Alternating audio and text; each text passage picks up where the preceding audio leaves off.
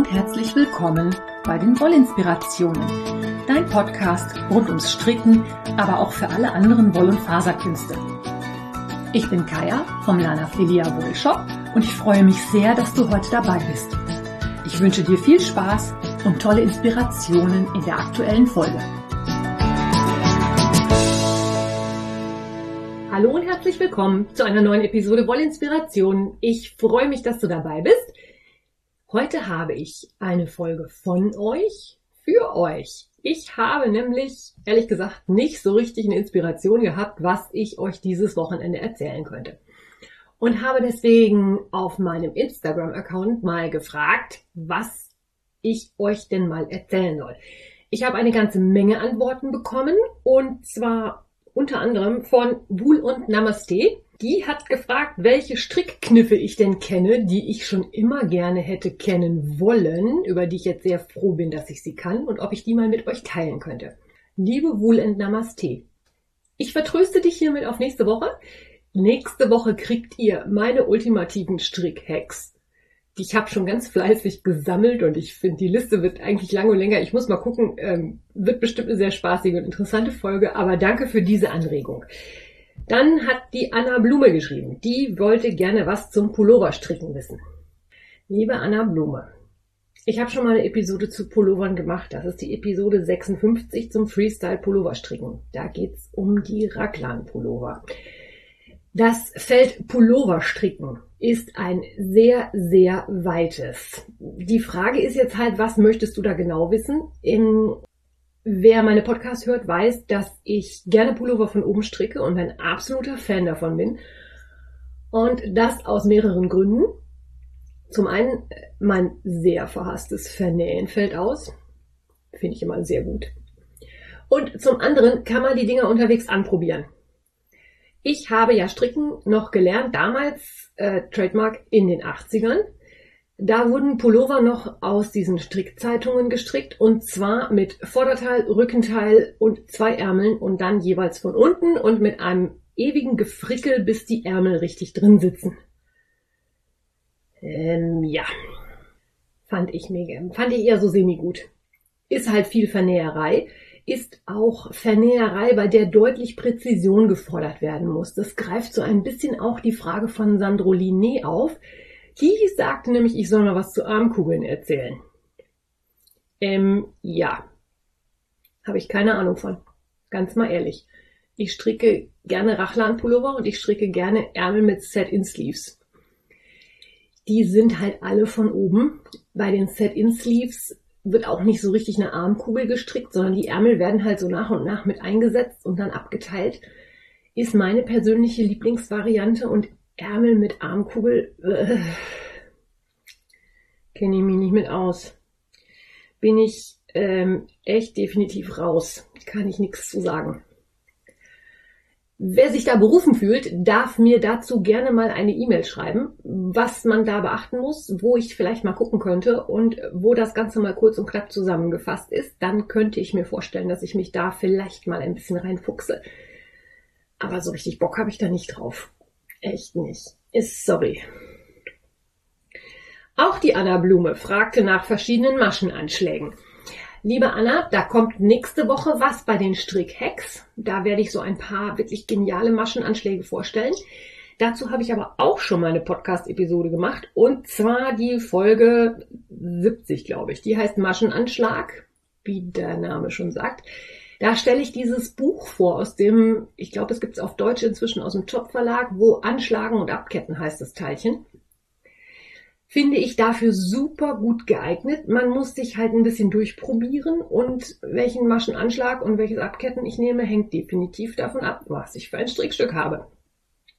Ich nehme ja für einen Socken beispielsweise einen anderen Anschlag, als wenn ich stumpf Klamotte stricke. Da magst du vielleicht dann nochmal reinhören und dieses Buch ist auch eine absolute Empfehlung von mir. Ich habe es leider, leider oder Gott sei Dank nicht. Ich habe es mir damals für die Podcast-Episode ausgeliehen. Ich bin aber ernsthaft versucht, es mir nochmal zu kaufen, weil ich im Moment auch gerade merke, dass es wirklich, wirklich viele Sorten von An- und Abschlägen gibt, die ich noch nicht kann. Also da ist bei mir noch Inspirations- und Lernbedarf. Frau Blueberry Moon fragte nach Randmaschen. Auch dazu gibt es schon eine Podcast-Episode. Ich verweise mal ganz dezent auf Podcast-Episode Nummer 93. Die heißt Am Rande des Wahnsinns. Ich persönlich nutze wenig Randmaschen, weil ich ja, wie vorhin schon erzählt, die Pullover häufig von oben stricke. Mm, weil ich bei Tüchern und ähnlichem immer so einen schönen, also schön gerne einen I-Cord dran mache oder halt gucke, was das Muster so hergibt. Und bei Fersenbetten nutze ich immer gerne den Knötchenrand, weil man aus dem mega schön die Maschen wieder aufnehmen kann. Also Knötchenrand ist ähm, auf der einen Reihe die Randmasche am Ende rechts stricken und auf der nächsten Reihe dann wie zum Linksstricken abheben. Ich hoffe, das ist jetzt das Richtige, dass ich jetzt den richtigen Rand mit dem richtigen Namen habe. Kann auch sein, dass das falsch ist. Dann entschuldige ich mich jetzt schon, aber jedenfalls eine Masche rechts stricken und in der nächsten Reihe dann die erste Masche wie zum Linksstricken abheben, ist der Rand, den ich für die Fersenwände immer nehme. Und auch Frau Blueberry Moon fragte nach Patentstricken. Da verweise ich mal ganz frech auf Podcast Episode 102. Die heißt Vollpatent das Patent. Da geht es zumindest um das zweifarbige Patent und um das Patent in einem Zug, also zweifarbig in einem Weg, dass man quasi mit beiden Farben strickt. Das habe ich ja bei der Sock Madness bei ein paar Socken gelernt. Finde ich nach wie vor bewundernswert. Ich ähm, überlege auch noch, wo ich das mal weiter ausbauen und probieren kann. Ich glaube, der Patent-Brioche-Kall in meiner Revelry-Gruppe, der ruft geradezu danach. Womit ich mich nicht auskenne, ist ähm, Patent mit tiefer gestochenen Maschen. Tiefer gestochene Maschen sind ein Thema, mit dem ich mich noch nicht beschäftigt habe. Ich weiß auch nicht warum, kam bis jetzt bei meinen Anleitungen nicht vor. Ich habe den Sinn nicht gesehen. Ähm, kann ich auch noch nichts zu sagen. Auch da ist nochmal Lernbedarf. Ist so für den Hinterkopf vermerkt. Dann hat mich Chrissy Kuh gefragt nach Resteprojekten, weil sie keine Lust hat, immer nur Gumm-Gumm-Socken zu stricken. Liebe Chrissy, auch dazu gibt's eine Podcast-Episode, die heißt Resteprojekte, ist Episode Nummer 97. Kurze Zusammenfassung. Reste decken sind immer super, egal ob gehäkelt oder gestrickt, gerade für Sockenwollreste. Mm, dann hatte ich, glaube ich, in der Episode auch ein bisschen was erzählt, wie man die Reste verbinden kann, dass man also nicht so endlose Mengen an Fäden vernähen muss. Dieses Fädenvernähen, das zieht sich wie ein roter Faden durch meinen Podcast. Ne? Ich mag es wirklich nicht gerne. Es ist einfach eklig. Ich finde es einfach fürchterlich. Aber gut, man kommt nicht drum rum. Ähm, und was ich für Reste auch immer super klasse finde, sind natürlich alle Gnome von Sarah Shearer. Die sind ja immer, ja, da gibt's ja Sets für, dreimal 20 Gramm von verschiedensten Handfärbern, unter anderem halt vom Mondschaf zum Beispiel. Aber so viel braucht man meistens gar nicht. Also man kommt echt mit Resten locker flockig hin und wenn man die dann erst strickt, wenn die komplette Anleitung draußen ist, kann man auch immer ganz gut abschätzen, ob man mit der Menge, die man da so hat, auch hinkommt. Also als Mystery würde ich dann auch lieber auf der sicheren Seite sein, dass ich alles da habe. Aber der aktuelle Gnomkall ist ja quasi schon wieder vorbei und ich habe es schon wieder nicht geschafft, ihn passend anzuschlagen. Demzufolge wird das eins meiner nächsten Projekte sein. Also dafür finde ich Reste auch immer super. Ansonsten kann man Reste natürlich auch immer nehmen, um kleine Deko-Sachen zu machen.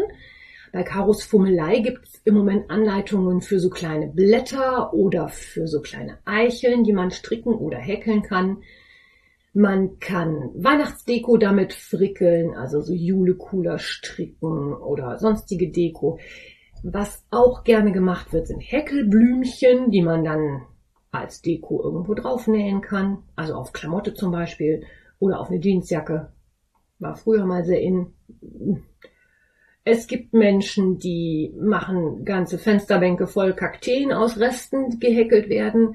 Amigurinis, diese Häkelfigürchen, sind natürlich auch immer super Restefresser. Also der Fantasie sind da keine Grenzen gesetzt. Es ist halt nur so, dass wenn man sonst eher so auf der Strickseite ist, muss man vielleicht mal so ein bisschen gucken, ob man nicht vielleicht doch mal die Häkelnadel für die Reste rauskramt.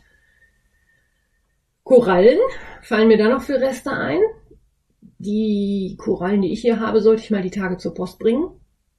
Das wird nämlich jetzt langsam Zeit. Dazu habe ich ja auch schon mal eine Podcast-Episode gemacht. Ja, und ansonsten, Chrissy, empfehle ich vielleicht auch nochmal die Revelry-Suche. Da kann man nämlich auch immer angeben, wie viel Meter man von einem Garn hat und gucken, was da noch so an Anleitungen rauskommt. Also manchmal reicht es ja auch noch für paar Pulswärmer oder für ein Stirnband oder solche Sachen. Vielleicht hast du auch noch Kinder, die du bestricken kannst im Sinne von, da gibt's noch einen Teddybären oder eine Puppe, die noch einen Pullover brauchen. Also man kann schon eine Menge mit Resten machen. Ähm, Frage ist halt da wieder immer, habe ich jemanden, der mit dem, was ich aus den Resten mache, was anfangen kann. Da muss man dann halt mal ein bisschen gucken. Sandro Liné hatte ich vorhin schon erwähnt, hat sich sehr fleißig an meiner Fragestunde beteiligt. Das mit der Armkugel habe ich ja gerade schon erwähnt. Dann fragte sie nach Apps zum Stricken. Auch da nochmal mein Aufruf, wer von euch sich mit diesen Apps auskennt, darf sich gerne mal bei mir melden und wir machen gerne mal eine Interviewfolge, weil ich persönlich nutze diese Apps nicht. Ich bin da ein bisschen oldschool unterwegs ich weiß, dass diese Apps sicherlich Vorteile haben. Alles überhaupt keine Frage. Sehe ich alles ein. Es, ne? Also Knit Companion ist bestimmt toll, aber ich habe einfach noch nicht das Bedürfnis, mir das zu holen. Weil ich noch nicht davon überzeugt bin, dass ich das wirklich brauche. Was mich natürlich nicht davon abhält, irgendwann mal, wenn ich mir das dann doch zugelegt habe, zu sagen, wie konnte ich nur bisher ohne leben. Aber bis jetzt lebe ich ganz gut ohne. Ich drucke meine Anleitungen halt im Normalfall wirklich aus, hab die dann im Projektbeutel mit dabei und gut ist. Ich sitze auch den lieben langen Tag genug vorm PC, dass ich nicht dann, wenn ich stricke, auch noch die Nase auf dem Tablet oder auf dem Handy haben muss. Ich weiß, dass das absolut Geschmackssache ist und dass die Meinungen da sehr auseinandergehen. Aber ich nutze diese Apps einfach nicht und deswegen kann ich da leider nicht viel zu sagen. Und zu Sandro Linés nächster Frage habe ich gleich eine App-Empfehlung. Es geht nämlich darum, dass sie wissen möchte, ob es so Faustregeln gibt für Mengen, die man für bestimmte Projekte braucht. Dazu gibt es eine App von der, jetzt muss ich lügen, Moment, ich habe das hier liegen. Ich habe das irgendwo aufgeschrieben. Hanna Fettig, kann das sein? Hm.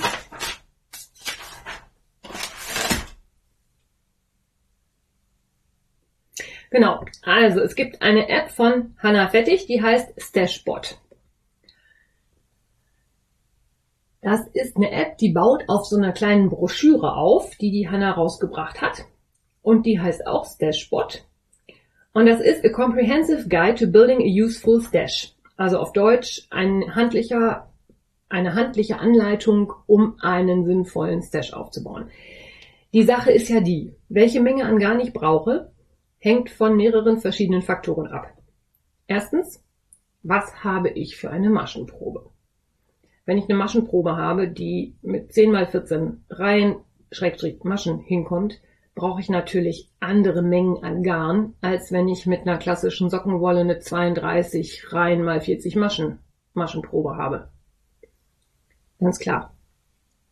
Also, die gliedert halt auf, was habe ich für eine Maschenprobe?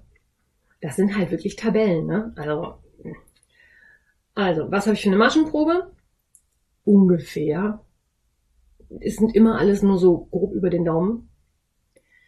Dann ähm, was will ich davon stricken? Ich brauche natürlich für eine Weste weniger Garn als für einen normalen Pullover. Und ich brauche natürlich für eine Tunika oder einen Oversized Pullover mehr Wolle als für einen eng anliegenden Pullover. Das sind alles nur Richtwerte. Das ist so eine kleine Broschüre, die hat ähm, acht Seiten, also wirklich nicht so viel. Mm, und das gibt's halt, wie gesagt, auch, auch als App.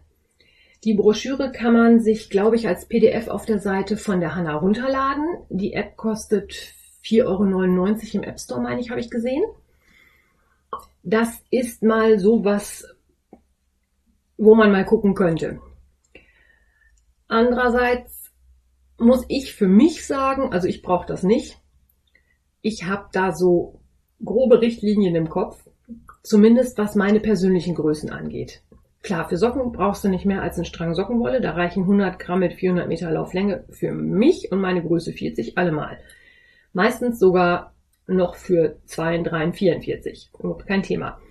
Bei Pullover aus einem Fingering Garn weiß ich auch, bin ich mit vier Strängen wirklich, wirklich auf der sicheren Seite. Wenn es ein Pullover wird, der nicht ganz so lang ist oder der nur kürzere Ärmel hat, können sogar drei Stränge reichen.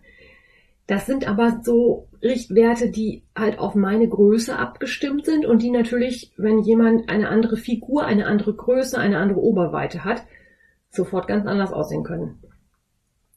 Da macht es vielleicht dann auch Sinn, dass man sich dann mal so anschaut, welche Projekte habe ich alle gestrickt und wie viel Garn habe ich denn von welcher Sorte dafür gebraucht und sich das mal alles untereinander schreiben und das mal so vergleichen. Denn da wird sich schon ungefähr rauskristallisieren, welche Menge da für was, für welches Projekt ausreichend ist. Mit der App von der Hanna Fettig habe ich jetzt keine Erfahrung, also Empfehlung ohne Gewähr. Dieses Stashbot-Broschürchen habe ich hier vorliegen. Da, ähm, da habe ich auch noch drei, vier Stück von. Wenn die einer haben möchte, kostet auch halt 4,99. Müsste sich mal gerade jemand bei mir melden. Die würde ich dann auch als günstigen Brief versenden. Ich habe nur keinen Nerv, das jetzt gerade in den Shop einzupflegen. Aber wenn da Interesse besteht, könnt ihr euch gerne nochmal bei mir melden. So, das waren die Fragen von der Sandrolini. Weiter geht's mit Frau Sockenbretter. Frau Sockenbretter fragt nach Socken. Was für Arten Socken, wie man Socken strickt, von oben, von unten, Trachtensocken, solche Sachen. Äh, ja, dazu habe ich schon ziemlich viele Episoden gemacht. Ich habe für den Socktober jetzt auch nochmal eine Sockenfolge in Planung. Mal gucken, ob das funktioniert, was ich mir da überlegt habe. Und ich sag's jetzt mal so ganz platt, ich habe auch für alle, die noch keine Socken stricken können, für Frühjahr nächsten Jahres eine ziemlich große Sockengeschichte in der zumindest gedanklichen Mache. Da gärt was vor sich hin, da könnte wohl sein, dass da mal was kommt. Dann hat die Silvia mich angeschrieben. Das ist ähm, auf Instagram Jana Hollig. Zum einen hat sie mir erzählt, dass sie sehr gerne mit den Carbonsnadeln gestrickt hat weil sie schmerzende Handgelenke hat und dieses Material dafür sehr gut geeignet wäre. Sie hat allerdings keine guten Erfahrungen mit der Firma Knit Pro gemacht, die sich bei Materialfehlern wohl sehr anstellen und keinen entsprechenden Ersatz zur Verfügung stellen. Weil bei den Carbons ist es so, du hast eine Nadel aus Carbon und eine Spitze aus Metall und dass sich da irgendwo eine Verbindung löst. Ich habe es nicht so ganz verstanden, weil ich die Nadeln jetzt auch nicht kenne. Aber ähm, da nochmal der Hinweis, also wer Probleme mit den Handgelenken hat, könnte auch mit den Carbons gut fahren beim Stricken. Dann fragt Frau Jane Hollig noch nach Mulesing und welche Firmen denn Mulesing freie Wolle anbieten. Ähm, ja, jetzt hole ich ein bisschen aus. Und zwar, Mulesing ist ein Thema, das habe ich bis jetzt immer so ein bisschen vermieden. Ich finde das Thema nämlich ganz fürchterlich. Es geht also darum, dass bei Merino-Schafen, und zwar nur bei Merino-Schafen, im jungen Alter, quasi als Lämpchen, werden die beschnitten. Und zwar wird da am Po und am Schwanz Haut weggenommen, weil in dieser Haut sich Fliegen bemüßigt fühlen, in diesen Hautfalten da ihre Eier abzulegen. Und diese Eier und Fliegen als Schädlinge den Schafen sehr zu schaffen machen. Ich gehe diesem Thema so ein bisschen aus dem Weg, weil ich persönlich sowas ganz, ganz schrecklich finde und da auch nicht gerne was drüber höre und demzufolge das Thema meide, wo ich kann. Ich freue mich immer, wenn ich irgendwo lese, dass es Mulesing freie Wolle gibt.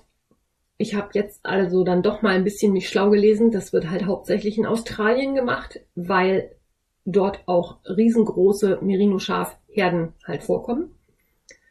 90 Prozent der Merino-Wolle kommt aus Australien und ist somit potenzielles Mulesing nicht freies Material. Problem an der Sache ist, dass das ohne Betäubung gemacht wird bei den Lämpchen und dass die natürlich, das ist einfach, ja.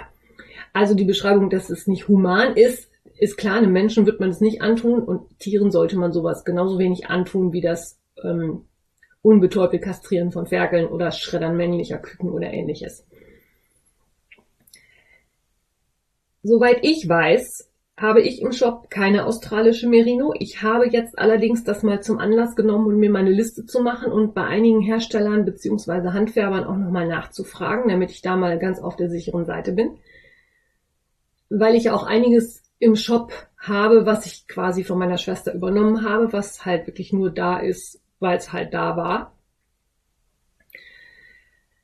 Ähm, aber liebe Silvia, Frau Jana Hollig, welche deutschen Hersteller Mulesing freie Wolle benutzen und welche nicht, kann ich dir aus zwei ziemlich klaren Gründen nicht, nicht sagen. Also zum einen, ich habe die nicht im Shop und zum anderen würde ich dann jetzt hingehen und die Firmen alle googeln und gucken, was die auf ihrer Homepage schreiben und da habe ich jetzt für mich keinen Sinn, weil ich mit den Sachen auch nicht stricke.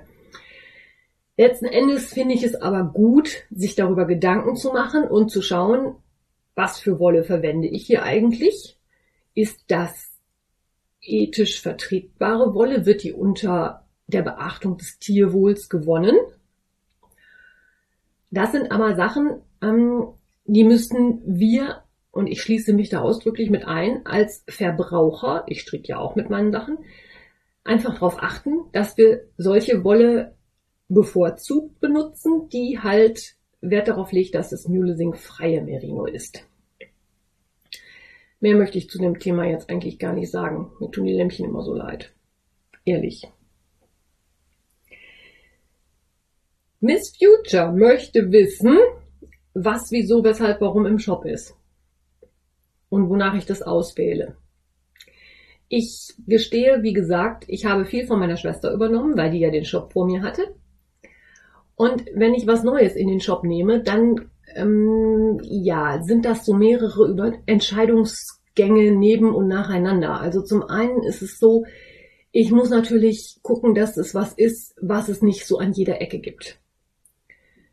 Wenn ich die 20. Wiederverkäuferin für eine bestimmte Handfärberin hier in Deutschland bin, sind das so Sachen, wo ich denke, ja, entweder ist es so ein Fall für muss man haben, oder es ist so eine Sache wie, ja, ist noch da und gut. Ich gucke halt gerne, dass ich Sachen habe, die ein bisschen besonders sind, die also nicht jeder größere Garnversender, der sich auf die handgefärbten Garne spezialisiert hat, im Programm hat. Also zum Beispiel die Sweet Georgia Wolle. Zum Beispiel Senjan Garden mit dem Kaschmir. Das habe ich, die haben natürlich von Senjan Garden auch sehr viele verschiedene Qualitäten im Programm. Aber ich habe mich für das Kaschmir entschieden, weil ich halt in dem Sinne kein Kaschmirgarn im Sortiment hatte. Jetzt habe ich es. Oder bei der Miss Lamotte, die jetzt ja seit diesem Jahr im Sortiment drin ist, da habe ich mich erstmal für die Merino-Leinenmischung entschieden, weil ich halt noch kein Garn mit einem Leinenanteil hatte. Es ist also immer so ein bisschen eine Entscheidung zwischen, ähm, was habe ich im Shop, was vermute ich, was ihr haben möchtet und was könnte halt im Shop am Sortiment noch fehlen.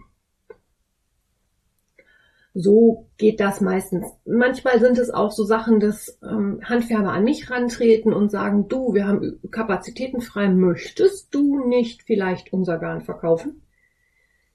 Manche Firmen sind dann so, dass ich sage, oh ja, hurra, gerne, fürchterlich gerne. Eine so eine Firma wird im Dezember noch neu im Shop aufschlagen. Das kann ich euch jetzt schon mal verraten. Da sind halt immer so ja, man muss halt gucken, was hab ich, was wollt ihr, was kauft ihr gut. Also was schnell wieder weg ist, wird auch gerne wieder aufgefüllt. Die Miss Lamotte Laster zum Beispiel, diese Mischung mit ähm, Mohair, die ja eigentlich gar kein Mohair-Feeling hat, die war ratzifatzi weg. Da hatte ich allerdings auch nicht so viel bestellt, weil ich mir nicht sicher war, ob ihr die haben wollt. Jetzt stellt sich raus, ihr wollt die gerne haben. Da werde ich also bei der nächsten Bestellung bei Miss Lamotte sicherlich auch nochmal ordentlich zuschlagen. Also es ist halt immer so eine Bauchentscheidung, genauso wie das mit den Farben eine Bauchentscheidung ist. Ich weiß, dass manche Farben gehen mega gut, da kann ich zehn Stück, da kann ich 20 von bestellen, die gehen weg. Dann gibt's aber auch Farben, wo ich sage, boah, die geht bestimmt mega gut, da kaufe ich dann auch einen ordentlichen Schwung ein und die liegt. Und die liegt. Und die liegt. Und keiner will sie haben. Klassischer Fall von Fehleinschätzung. Kann aber auch passieren. Was also generell gut geht, sind natürlich Grautöne, Blautöne in sämtlichen Abstufungen. Dann alles, was so die Violett-Türkis-Schiene angeht. Das sind Farben, die verkaufen sich sehr gut bei mir im Shop. Aber auch da, man kann das immer nicht so ganz hundertzehnprozentig vorhersagen, was ihr gerne haben möchtet. Sonst wäre es ja auch langweilig, ne? Dann habe ich eine Anmerkung bekommen von der Edda Strickbund. Da stand in meinem Fragensticker nur drin Socken rutschen. Liebe Edda, ich vermute mal, du möchtest wissen, was du machen kannst, wenn die Socken rutschen, richtig? Und diese Frage möchte ich verbinden mit einer Frage oder einer Anmerkung von der Frau Fadenzierde. Die fragte nämlich, was das mit dem Positiv- und Negativ-Is so auf sich hat. Um die Frage jetzt redundant zu beantworten, ist es so, liebe Edda, du hast deine Socken einfach mit zu wenig Negativ-Is gestrickt, deswegen rutschen die. Damit ist euch jetzt aber überhaupt nicht geholfen, das weiß ich wohl. Also, im Englischen wird positiv oder negativ is einfach bezeichnet als etwas, ja, Mehrweite oder eben nicht Mehrweite. Um das jetzt zu erklären, muss ich auch ein bisschen ausholen. Hm, stell dir vor, du möchtest einen Pullover stricken und in den englischen Strickanleitungen werden die Pullover häufig nach der Oberweite festgelegt. Das heißt, wenn ich eine Oberweite von 100 Zentimetern habe, sollte mein Strickstück im idealsten Fall 100 Zentimeter haben. Jetzt hat gestrickte Ware aber den entscheidenden Vorteil, dass sie ein bisschen elastisch ist. Das heißt, wenn ich ein Strickstück haben möchte, das ich gerne eng anliegend haben möchte, kann ich das im Falle von meinen 100 Zentimetern zum Beispiel jetzt auch mit nur 98 Zentimetern Umfang stricken. Und dann liegt das entsprechend eng an und sitzt dann entsprechend gut, wenn man das so möchte. Das heißt, ich habe dieses Strickstück mit zwei Zentimeter Negativ Is gestrickt. Umgekehrt ist es so, dass ich natürlich für diese 100 Zentimeter Brustumfang auch sagen kann, ich möchte jetzt sowas wie den Elton von Jorge Locatelli stricken. Und der hat dann mal gleich so 10 bis 15 Zentimeter Positiv Is. Das heißt, er hat eine Mehrweite. Das geht so in die Richtung alles, was ein bisschen weiter ist, was ein bisschen flatterig ist, was so in die Richtung Boxy Pullover geht. Das sind alles Sachen mit einem Positiv-Is, die also weiter sind als eigentlich nötig. Das macht designtechnisch bei vielen Sachen Sinn. Es ist zum Beispiel so, dass bei Zopfpullovern es natürlich total gut kommt, wenn die eng anliegen weil man dann natürlich die Zöpfe und die plastischen Muster besonders gut sehen kann. Weil das natürlich, wenn das Strickstück anliegt, besser hervorsteht. Und jetzt kommen wir zurück zu meinen Socken oder den Socken von der Edda. Wenn die Socken einfach rutschen, dann heißt das, die sind zu weit. Socken soll man normalerweise auch mit einem kleinen bisschen Negativ-Is stricken. Dabei ist dann die Kunst, das so zu treffen, dass die nicht so eng sind, dass man sie halt nicht mehr angezogen kriegt. Ich weiß, dass das jetzt in dem Falle eine fürchterlich unbefriedigende, eine fürchterlich unbefriedigende Antwort ist. Aber, liebe Edda, ähm, als kleinen Tipp vielleicht einfach mal mit der Nadelstärke noch eine Touch. Moment, jetzt muss ich überlegen. Ähm, Moment. Wenn man das mal gerade so aus dem Ärmel schütteln will, dann steht man davor und denkt, ja, wie war das denn jetzt? Also mit der Nadelstärke ein bisschen runtergehen, kann im Normalfall helfen. Wahlweise auch eine Nummer kleiner stricken. Mit Nummer kleiner meine ich jetzt einfach im Umfang eine Nummer kleiner. Also klassische Socken. Ich stricke Socken für mich klassischerweise mit 64 Maschen auf 2,25er Nadeln. Klassische Sockenanleitungen sind oft mit 64 Maschen, sind oft mit 72 Maschen und sind oft auch mit 56 Maschen. Das heißt, man kann natürlich dann hingehen und entsprechend mit den Maschenzahlen rauf oder runter gehen, um ein größeres oder kleineres Ergebnis zu kriegen. Genauso wie man mit den Nadelstärken rauf oder runter gehen kann. Manchmal liegt die Lösung auch in kleinere Größe und andere, und andere Nadelstärke. Da muss man einfach das macht auch die Erfahrung. Das hängt auch ein bisschen von dem jeweiligen Garn ab. Es gibt ja Sockenwollgarne mit 420, 430 Metern Lauflänge und es gibt auch welche mit 360. Das macht schon unheimlich viel aus. Das sind über 10 Prozent Unterschied. Das kann man einfach nicht pauschal beantworten. Ich habe persönlich auch Socken, die weiter sind und ich habe auch Socken, die enger sind, aber welche, die so richtig fies rutschen, habe ich Gott sei Dank nicht. Ich hoffe, das hilft ein bisschen für die zukünftigen Sockenstrickereien von der Edda und wie gesagt, Sockenstricken, da habe ich noch was ziemlich Großes für euch in der Planung. Dazu dann ein andermal. Auch die Edda Strickbund fragt nach Pilling. Pilling ist ein Thema, das uns Handstrickern immer wieder über den Weg läuft. Und zwar, hm, wie fange ich an? Ich erkläre euch erstmal, was das ist und dann erkläre ich euch, wo es herkommt und dann erkläre ich, was du dagegen tun kannst. Also, Pilling ist nichts anderes als, dass sich an einem fertigen Strickstück an Stellen, die einer hohen mechanischen Belastung ausgesetzt sind, in Klammern, wo viel dran rumgerieben wird, so kleine Wollknubbel bilden, die auf der Oberfläche des Strickstücks fusselig ähm, auf der Oberfläche liegen und einfach nicht besonders schön aussehen. Das passiert besonders gerne bei Socken an der Ferse. Das passiert besonders gerne bei Pullovern unter den Armen. Und bei meinen Jacken und Pullovern passiert das auch besonders gerne an der rechten Hüftseite, weil da nämlich der Gurt vom Auto festgeklipst wird, wenn ich im Auto sitze und selber fahre. Und das ist halt meistens der Fall. Ich bin eher selten der Beifahrer. Das kann aber auch zum Beispiel passieren, wenn jemand immer eine Umhängetasche auf der Schulter trägt, dass das dann an der Schulter passiert, wie auch immer. Das sieht jetzt nun im ersten Moment nicht besonders schön aus. Das hat aber einen Grund, dass das passiert. Und zwar musst du dir das so vorstellen, wenn ich eine Wolle in ein Garn verwandle, habe ich ein Naturprodukt. Und dieses Naturprodukt entsteht, besteht aus Fasern und diese Fasern sind unterschiedlich lang.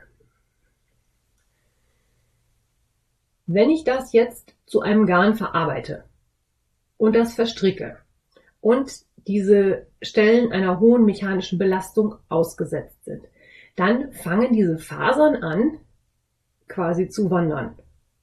Und zwar vor allem Fasern, die kurz sind. Je länger die Faser, umso weniger pillt die ganze Klamotte. Das heißt, es passiert eigentlich nichts anderes, als dass die kurzen Fasern sich aus dem Gestrick rausarbeiten und durch die Reibung dann ein bisschen anfilzen und dadurch diese kleinen Knubbel auf dem Strickstück machen. Es sieht natürlich nicht besonders schön aus. Das weiß ich. Es gibt Methoden, um Pilling zu verhindern. Eine ist, ähm, dass man darauf gucken soll, wie das Garn verarbeitet ist. Also je höher ein Garn verzwirnt ist, umso weniger neigt es zum Pillen. Das heißt aber nicht, dass es das nicht trotzdem tut. Und man kann es auch immer nicht so 110%ig vorhersagen. Aber ein gezwirntes Garn neigt weniger zum Pillen als zum Beispiel eine Tosh Merino Light, die ja ein Single-Garn ist. Dadurch, dass das Single-Garn einfach deutlich fluffiger ist und nicht so kompakt, neigt es einfach mehr dazu, dass es bei mechanischer Belastung anfängt, in sich zu arbeiten. Also, Trick Nummer eins: man wählt ein Garn, was mehr verzwirnt ist. Das funktioniert ja gerade für Socken auch super, weil bei Socken die sollten ja sowieso fester verzwirnt sein, damit das für die Socken besser hält. Für unterm Arm ist das natürlich immer noch keine Lösung.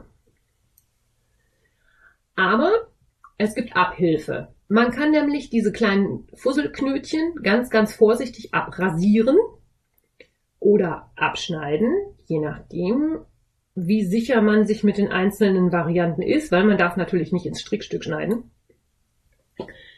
Und die gute Nachricht, es pillt nicht endlos. Es ist nämlich so, dass natürlich irgendwann keine kurzen Fasern mehr in meinem Strickstück vorhanden sind, die pillen könnten. Wenn ich das also immer absuche, abschneide, abrasiere, irgendwann sind die kurzen Fasern weg und dann ist vorbei mit der Pillerei. Aber der Weg bis dahin kann manchmal ein bisschen nervig sein. Das sehe ich ein. Pilling ist in diesem Sinne auch, was Handstrick angeht, kein Qualitätsmangel, sondern eigentlich im Gegenteil, ist es eher ein Qualitätsmerkmal. Es ist definitiv ein Naturprodukt, mit dem wir arbeiten und demzufolge halt nichts von der Stange, wo man sicher gehen kann, das ist jetzt einmal so fertig und da passiert nichts. Man kann aber natürlich durch schlaue Planung der Projekte die Pillmenge, sag ich jetzt mal, deutlich reduzieren. Also ich stricke dann halt auch gerne mal Pullover oder ähnliches nicht unbedingt aus dem super feinen Single-Garn, sondern nehme dafür dann doch ähm, eine gezwirnte Merino, eventuell sogar mit einem kleinen Polyanteil drin, der dann einfach weniger zum Pillen neigt. Das zum Pilling. Und dann habe ich zum Ende dieser Episode noch zwei Nachträge von meiner Mama zur Nadel-Episode. Meine Mama hört ja auch meinen Podcast und wenn wir dann mal telefonieren, dann kriege ich immer noch mal so Wissen aus ungelogen 20 Strickjahren mehr, als ich schon auf dem Buckel habe. Meine Mama hat noch einen mega guten Tipp für die uralten Stricknadeln mit dem sogenannten Memory-Effekt. Zumindest wenn du weißt, dass du mit der Nadel in Zukunft stricken wollen werden wirst. Ja. Also wenn du irgendwann in nächster Zukunft weißt, dass du mit der Nadel stricken wirst, weil du ein Projekt dafür im Kopf hast, dann macht es Sinn, dass man die Nadel quasi über eine Türklinke oder an eine Garderobe oder ähnliches hängt, weil sich dann der Memory-Effekt in den steifen Seilen der ersten Rundstricknadelgenerationen relativ gut aushängt. Das funktioniert natürlich nur so, wenn man so schlau ist wie meine Mutter und schon weiß, dass sie in 14 Tagen, wenn sie mit dem Projekt fertig ist, dann das nächste anschlägt und das auch schon weiß, welche. Ihr wisst, was ich meine, ne? Also so für den Spontananschläger ist das eher nicht so die Lösung. Und was meine Mama auch noch zu bemerken hatte, war eine Bemerkung zu den Bambusnadeln. Und zwar mm, sagt sie, dass es zum einen so ist, dass auf den Bambusnadeln die Maschen natürlich nicht so leicht runterrutschen. Das ist mir definitiv noch nicht aufgefallen, weil ich ja eher auf der Feststrickerseite unterwegs bin. Bei mir ist ja immer eher das Problem, dass die Maschen so fest sitzen, dass ich sie gar nicht mehr hin und her geschoben kriege. Wer also sehr, sehr locker strickt, sollte vielleicht mal überlegen, ob er mit Bambus stricken mag. Und durch den häufigen Gebrauch von Bambusnadeln werden diese durch das Wollfett und auch durch das Fett von den Händen, das man ja natürlicherweise auf der Haut hat, immer glatter, immer geschmeidiger und die verändern sich auch in der Farbe. Die werden also dunkler, die werden glatter und ich habe das letztens bei einem Stricktreffen erwähnt und irgendjemand sagte dann auch ja und äh, Handcreme tut denen auch gut. Ich weiß jetzt gar nicht mehr, wer es von euch war. Aber danke für den Tipp. Dadurch werden die natürlich schön glatt und geschmeidig und dann ist es natürlich erst recht ärgerlich, wenn man so eine Nadel dann mal zerbricht oder sich draufsetzt. Schöne Grüße an Steffi, Frau Favilein, die bei der Nadel-Episode kommentiert hat, dass sie es sehr toll findet, dass sie nicht die einzige ist, die sich auf ihr Strickzeug setzt. Nein, definitiv nicht. Hier liegt überall so viel Strickzeug rum, da setzt man sich wirklich schnell mal drauf. Mhm. Ja, Ganz vielen Dank an dieser Stelle an alle, die bei dieser Frageaktion spontan mitgemacht haben. Ich hoffe, da war so das eine oder andere Tippchen für dich dabei. Und in der nächsten Episode erzähle ich dir halt, wie gesagt, meine Strickhacks, von denen ich froh bin, dass ich sie jetzt weiß und eigentlich noch froher gewesen wäre, wenn ich sie früher schon gekannt hätte. Ich wünsche dir bis nächste Woche eine gute Zeit. Alles Liebe, deine Kaya. Wenn dir mein Podcast gefällt, freue ich mich, wenn du ihn weiterempfiehlst oder bewertest.